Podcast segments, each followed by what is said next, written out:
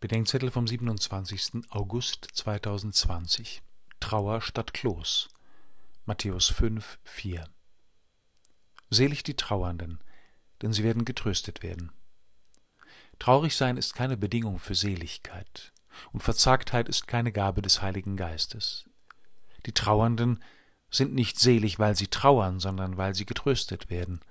Daran ist umso mehr zu erinnern, je größer die Versuchung zum besorgt oder gekränkt sein in der Kirche und in der Gesellschaft ist. Selig die Leidtragen steht in der Übersetzung Luthers. Bis zu einem gewissen Grad können und sollen wir entscheiden, welches Leid, welche Trauer wir eigentlich tragen sollten und welche nicht. Gründe, traurig oder verletzt zu sein, gibt es immer und überall, aber viele davon gehen uns einfach nichts an oder sind nicht so schlimm, wie es unsere Empfindlichkeit oder mangelnde Resilienz uns weismachen will. Die Trauernden, die Jesus selig preist, sind jene, die ihr Leid und ihre Trauer erkennen und annehmen. Denn das andere Extrem gibt es ja auch, jene Christen, die nicht mehr traurig sein können oder ein gesundes Schmerzempfinden verlernt haben, entweder weil sie keine Schwäche zeigen können oder wollen, oder Trauer für unvereinbar mit der Erlösung Jesu Christi halten.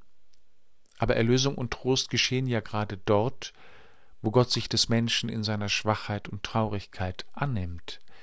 Das beginnt in der tröstlichen Zuwendung von Menschen und vollendet sich endgültig dort, wo Gott sich als der gekreuzigte Mensch in die abgründigste Traurigkeit der Gottverlassenheit des Menschen begibt. Sende den Trauernden deinen Heiligen Geist, den besten Tröster, und sei uns nahe in deinem Sohn, damit wir zu dir finden, zusammen mit Maria, der Trösterin der Betrübten. Amen.